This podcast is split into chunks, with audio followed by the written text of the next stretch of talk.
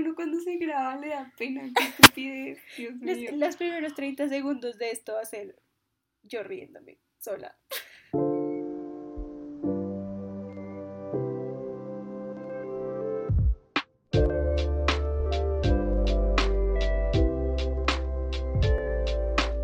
Sari, ¿tú qué tipo de contenido consumes en YouTube?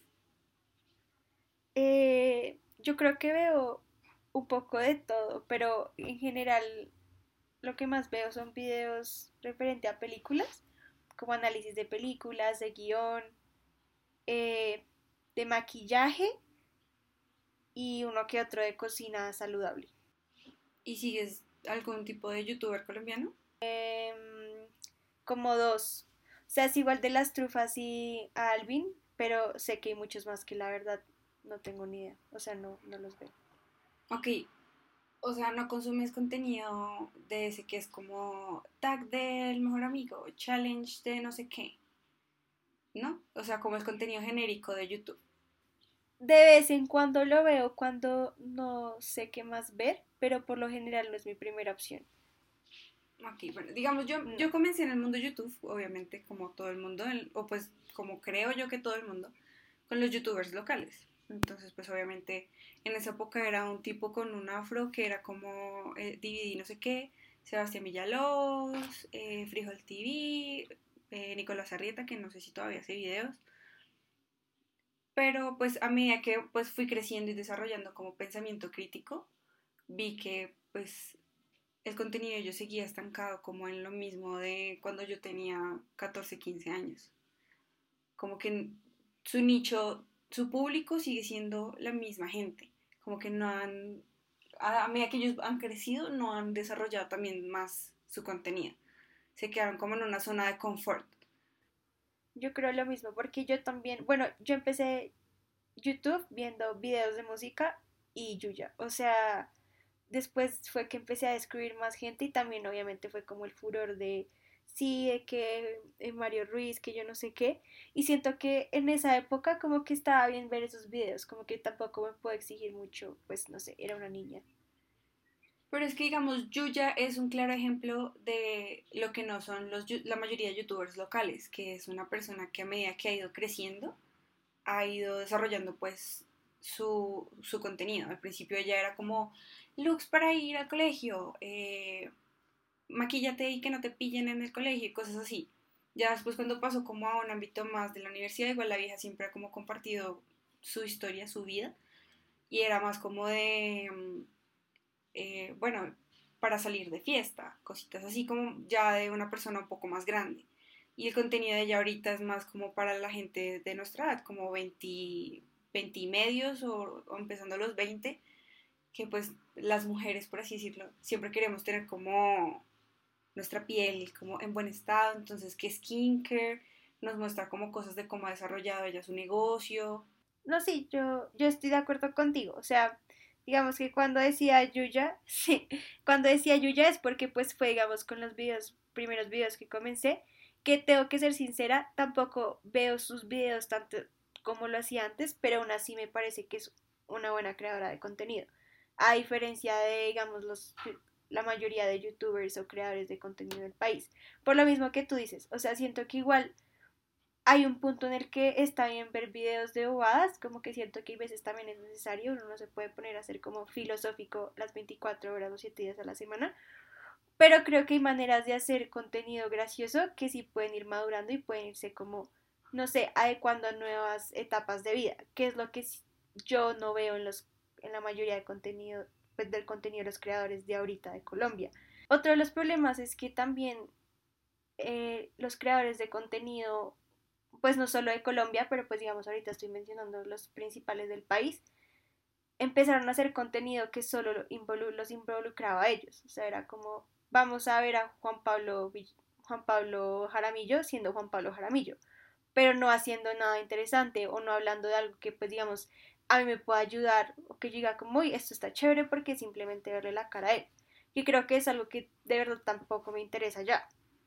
Pero es que si nos damos cuenta, es que no entiendo si es que la gente a medida que va creciendo deja de consumir YouTube, porque pues a mí por lo menos no me ha pasado, o si la gente se sigue quedando con esos canales, porque hay muchos canales muy buenos, digamos como el de las trufas y Alvin, que no han crecido al mismo paso de otra gente que se pone a hacer videos basura.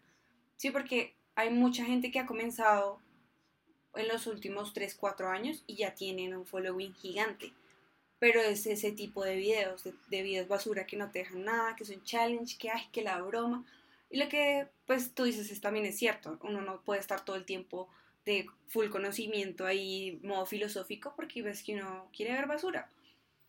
Pero es como que, como si todo el mundo quisiera ver basura, y además hay canales que lo tratan a uno como si uno tuviera 12, 13 años, que pues se nota que es el, nicho al que ellos están apuntando, pero igual lo sigue mucha gente mucho mayor, y no entiendo cómo uno a los 20 largos o a los 20 le gusta que lo traten como cuando el colegio contrataba a los recreacionistas y lo trataban uno como a nueve años, o sea, no me cabe en la cabeza, además de que la, muchos de los youtubers, digamos, extranjeros, que han crecido así de ser los hiper mega youtubers, pasan de ser como una persona normal blogueando, que igual sigue siendo contenido basura porque estoy viendo el día a día de alguien que pues a mí que me importa, pero pues... Sí, claro, decimos que contenido basura queremos ver. Exacto. Pero a mí que va pasando el tiempo, dejan de ser esa persona que llego como, ay, me gusta ver sus videos porque mi vida es parecida. a tengo 18 y estoy comprando una casa, me he visto toda de Gucci, compro Chanel, que uno es como de, no sé para qué te veo, o sea, viendo tus videos me siento pobre o pongo expectativas en mi vida que son irreales. Porque si somos sinceros, muchas de las marcas lo que hacen es enviarles a ellos las cosas, ellos como tal no las compran y si aparece, digamos, la tienda en sus videos es porque están haciendo publicidad. Vale recalcar que no todo el contenido que hay en YouTube de habla hispana es malo. También hay contenido que desarrolla el pensamiento crítico y que enseña cosas más allá de DIYs de ropa y belleza. Puedes aprender a programar, reparar, crear y usar cosas, entre otro contenido de calidad pero tal y como Alejandra y Sara han mencionado es difícil llegar a él o que el algoritmo de YouTube le dé prioridad para que ganen más seguidores. Yo creo que igual hay que entender que es lo que tú hablabas, como a pesar de que hay mucha gente que sigue viendo videos de YouTube, es muy poca la gente que digamos está dispuesta a comprometerse con un creador de contenido. Y en parte yo también siento que esa es la razón por la cual ese tipo de creadores siempre trata de enfocar su contenido a los niños, así pierdan seguidores grandes porque es precisamente niños de 10, 12, 15 años que van a super como apoyarlos, como de, ay no, yo lo amo y voy a darle like y voy a publicar algo y puedo decirle que lo amo porque yo supongo que en su cabeza ellos creen que algún día les van a contestar, que digamos nosotros sabemos que eso no es tan importante y es cierto, en la mayoría, digamos, de contenido que yo veo, digamos, de películas, eh, sí, tienen un, tienen buenos seguidores, pero, digamos, sus, por lo menos sus interacciones o los comentarios de YouTube no van enfocados como a lo grandioso que son ellos como creadores, sino al buen contenido que están haciendo. Entonces el enfoque cambia un poco de, ah, no te estoy alabando a ti por ser lo que eres, sino de verdad me gusta tu contenido y quiero seguir viéndolo. Y creo que por eso también no crecen tanto. Eso por un lado. Y lo otro es que yo estoy de acuerdo, o sea, YouTube dio paso a proyectos de vida que antes no eran tan comunes. No, es que no sé cómo decirlo, solo sé que las redes sociales es, para mí es como una nube negra. Como que cualquier persona puede empezar a monetizar de ella, pero al mismo tiempo no todo el mundo y en este momento está también como muy colonizado. Mucha gente quiere empezar a hacer contenido, pero es como que primero no hay, a pesar de que sí hay muchos temas, como que se siente que no es así. Y por otro lado, como que ya hay gente muy específica que es como, no, sí, somos como los creadores de contenido de YouTube más conocidos de tal país. Y es como si nadie más pudiera entrar, como si solo ellos estuvieran permitidos como para, para hacer cierto tipo de cosas que no me parece que eso esté bien. Es que lo que dices tú es verdad, las redes sociales se han vuelto pues una nube negra, porque comenzaron bien, pero la mayoría de gente que entra hoy en día a las redes sociales a crear contenido lo hace no por el hecho de entretenerse, no digo que sean todos, es la mayoría, sino por conseguir dinero fácil, porque mucha gente cree que crear contenido es algo fácil, como de, ah, no, sí, pues me tomo una foto bonita, salgo, no sé, al parque de Usaquén o si viajo con mi familia, me tomo fotos espectaculares allá, las subo como por un mes y ya tengo contenido para un mes. Pero la gente que empezó hace mucho tiempo y que se ha dedicado de verdad a ese, tipo de cosas saben que no es tan fácil como de subir una foto bonita ya, sino que pues a medida que tu following va creciendo va esperando cosas diferentes de ti. Y si no quieres ir perdiendo ese following, como decías tú, los que pues apuntan al nicho de la gente más joven, eh, pues van a ir cambiando su contenido a medida que va pasando el tiempo, digamos, eh, Nazarelli. Yo amo a Nazarelli, o sea, la verdad es una de esas personas que le doy like a todo, pero siento que es porque ella tiene algo que ofrecer, aparte de ella misma. Es como, ella no es famosa solo por ser Ana Zarelli, sino porque de verdad tiene muy buenos videos de maquillaje, o sea, más allá de esa persona chévere que se nota que es, igual tú puedes salir de un video como, oye, qué chévere tal cosa, oye, me quiero empezar a maquillar así, que es el problema de muchos youtubers, o lo que yo al menos pienso, y es que muchos no tienen nada que ofrecer, o sea, tú ves un video de un haul de ropa, o de, ay, sí, me mandaron esto, o ay, el tag de yo no sé qué y es como no hay nada que yo pueda aprender de esos videos. Yo entiendo que de vez en cuando están bien, o sea, no digo que ya los peores videos del mundo, pero el problema es cuando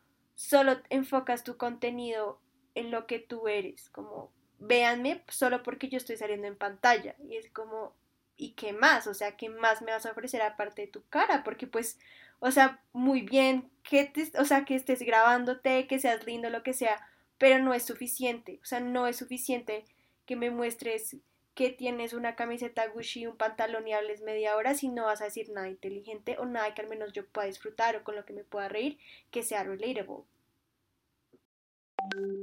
A pesar de no conocer youtubers colombianos o la escena latina de YouTube, esto sucede también a nivel internacional. Sara y Alejandra simplemente usan esto como ejemplo ya que es lo más cercano a ellas. Pero digamos, esa gente tiene un following muy grande, por lo mismo de que, hablamos antes, que apuntan a un nicho muy joven y pues ellos están metiendo la idea en la cabeza de que ser materialista está bien y pues entre más tengas, o sea, ser consumista y materialista, que básicamente es entre más tengas y más te vean, pues mejor persona eres, por así decirlo. Y por eso es que esos niños cuando alguien se mete con sus influencers favoritos van y amenazan de muerte a la gente. Que pues uno no está bien porque pues no está bien amenazar de muerte a la gente. Y dos, tampoco está bien que ellos tengan esas expectativas de vida cuando no es tan fácil ni tan asequible tener ese estilo de vida para cualquier persona. Las redes sociales han traído una responsabilidad muy grande a los, a los creadores de contenido, así ellos no lo quieran aceptar. Eh, es lo que pasaba, y sé que me ves a un poquito el tema como con los fans de Taylor Swift. Cuando ha tenido algún escándalo, suelen defenderla y en realidad siento que igual cualquier artista sabe que si pasa algo, sus seguidores lo, o sea, lo van a defender y es hasta qué punto está bien que tú creas que tienes el derecho de que alguien te defienda, ¿sabes? Como por más de que digas como, ay, no, yo no hacía esto público para que eh, empezaran a tratar, a tratar mal a tal persona, en parte tú sabes que sí lo estás haciendo por eso, porque sabes que hay gente que igual te va a apoyar desde sus casas y a mí eso me parece muy injusto porque es jugar con tus, con tus seguidores y siento que lo mismo pasa con los creadores de contenido, cuando es como, es que no tenemos responsabilidad sobre la gente que nos sigue y yo sé que en parte no, o sea, como que no los puedes obligar a hacer algo o a no hacer algo, pero sí puedes al menos ser un, un buen ejemplo y yo sé que igual eso va de, ay, no, es que yo no soy perfecto o la, la, la, pero igual sí creo que cuando tú decides ser un creador o ser una persona pública, al menos cuando tu contenido son niños, sí tienes cierta responsabilidad. No, pero sí te entiendo, digamos, es como decir los fans de Ariana Grande y los fans de Calle Poche. Sí, una es una artista, pues, hiper famosa y las otras son, pues, dos influencers que, pues, obviamente también son bastante famosas, pero no llegan al punto de Ariana Grande. Ambos tienen seguidores de un nicho muy amplio, o sea, tanto gente muy joven como gente de la edad de ellas más o menos, o incluso mayores, pero ellas son responsables al punto de decir, oigan, no hagan esto porque esto está mal, ¿sí?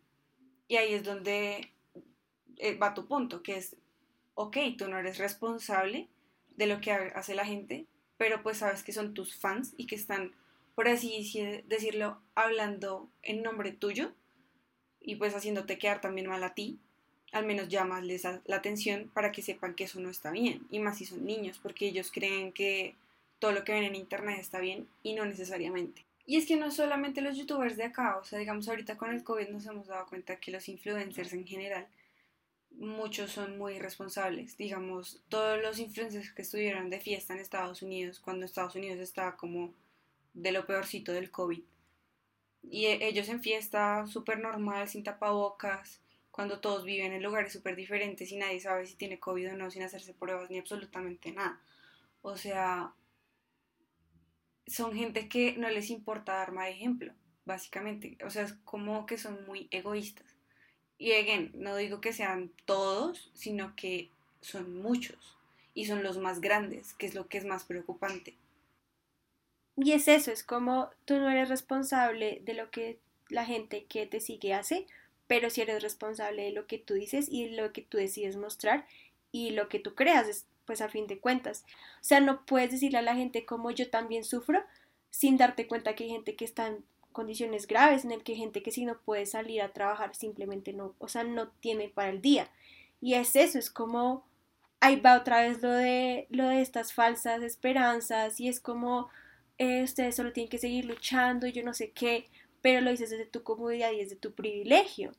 Y pasa igual con mucha gente acá de Colombia me hiciste acordar de un TikTok que creo que tú me mandaste de una chica, la chica que imita a los influencers, que decía influencers como diciéndole a la gente que por favor se quede en la casa y que están como en la piscina y de no, sí, ustedes no saben lo que ha sido difícil quedarme en la casa y no sé qué, cuando hay gente que de verdad quedarse en la casa es quedarse sin comer, ¿sí? O sea, y ellos pues pueden estarse en la casa, igual pueden seguir trabajando porque pues su trabajo lo pueden hacer fácilmente desde la casa y pues su jefe son ellos, ¿sí?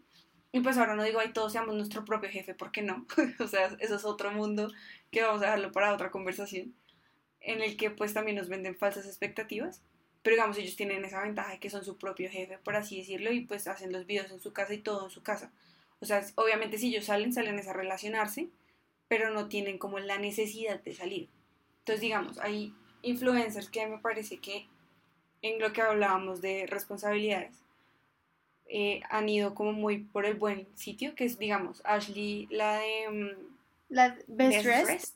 Ella siempre es como, exacto, ella es una influencer de moda y jamás la ves en una foto ahorita con COVID sin tapabocas.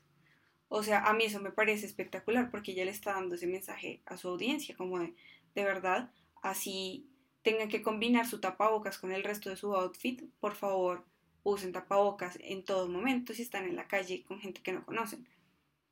Y lo mismo, digamos, el de las trufas con el video que hizo hablando de la situación de Colombia. Sí, entiendo. El punto es que cuando tú tienes una, un lugar en el que puedes hablar y sabes que la gente te va a escuchar, yo sí creo que tienes una obligación de hacer algo bueno con ese poder que tienes.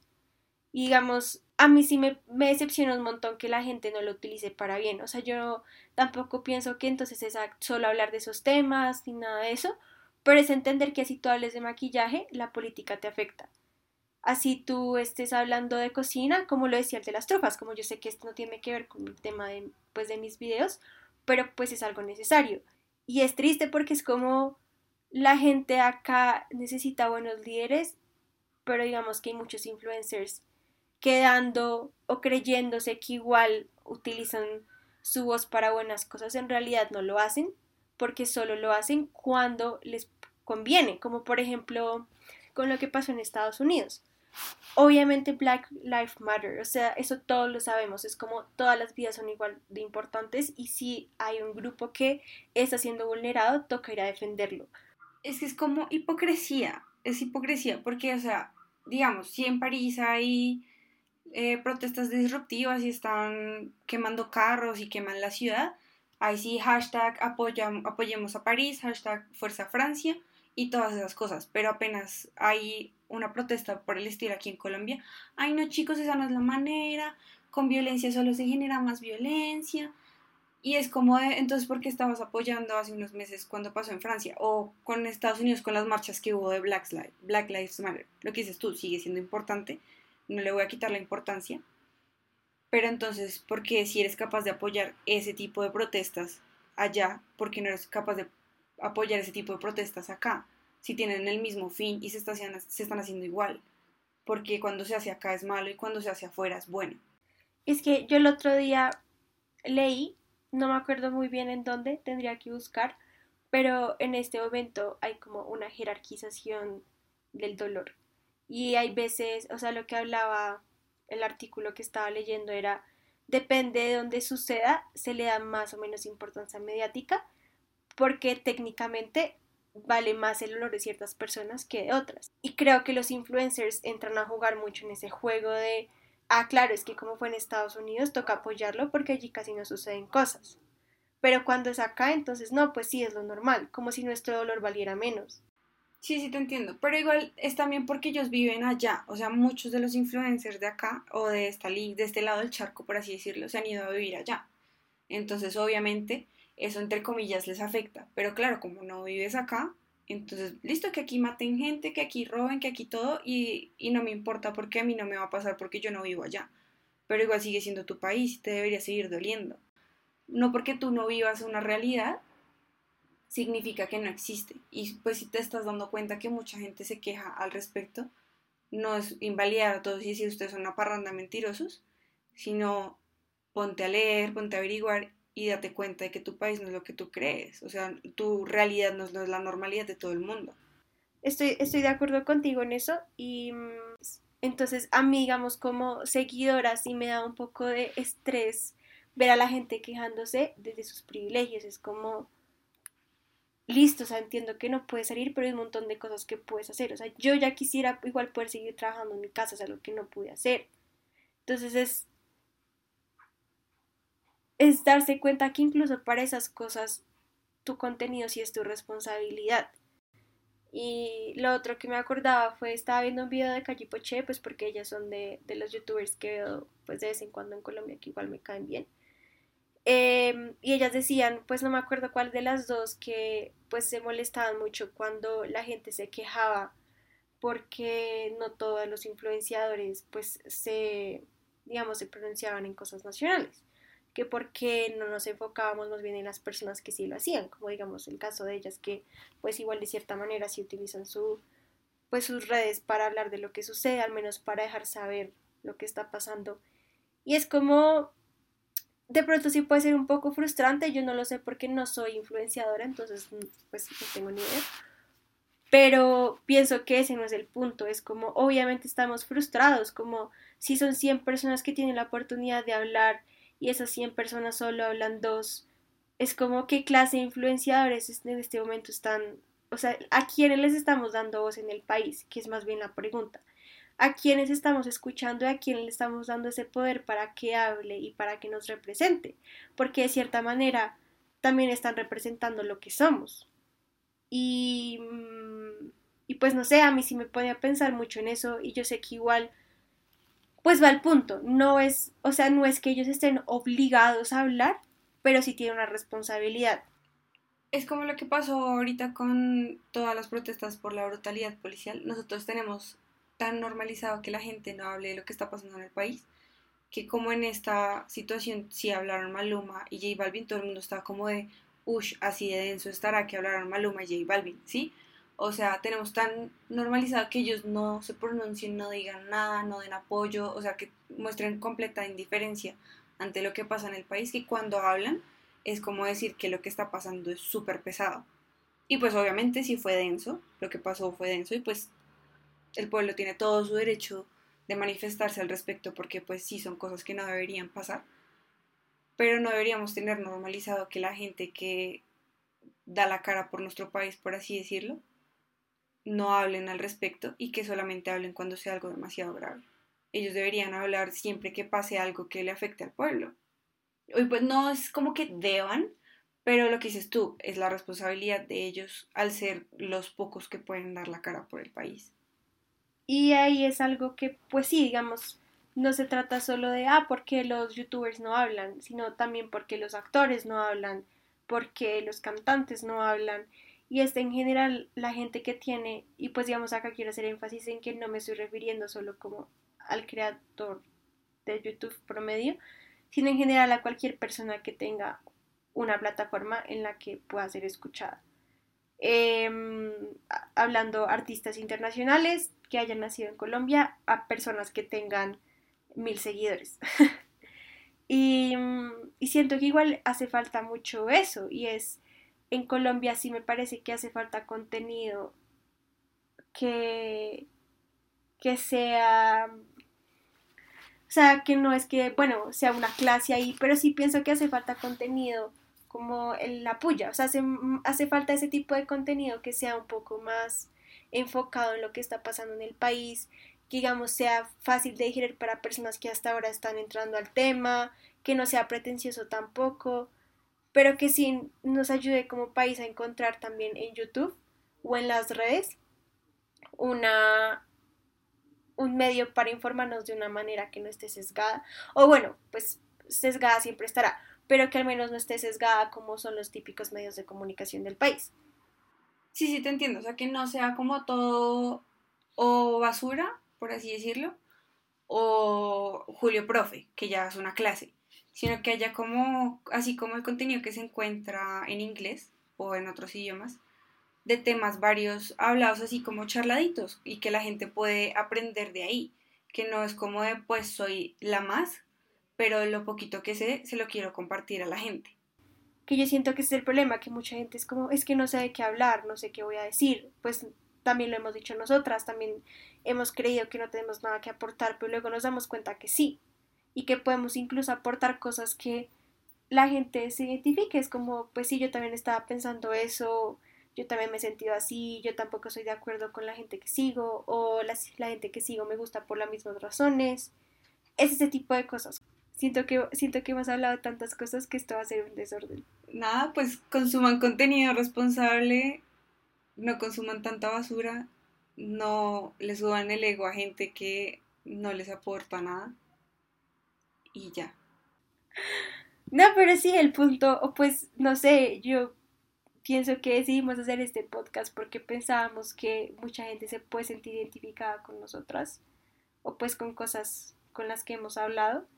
Y la invitación es esa, es como darse cuenta que en realidad el contenido de YouTube es demasiado amplio, que uno no conoce muchos de buenos, o sea, muchos creadores que son buenos y es como darse esa oportunidad de buscar creadores de contenido que aporten y es lo que decías, pues lo que decía Ale, como tampoco Em, alimentarle el ego a alguien al punto de creer que si sube un, un video basura la gente va a seguir igual de contenta. Es también exigirle a los creadores de contenido que hagan buen contenido.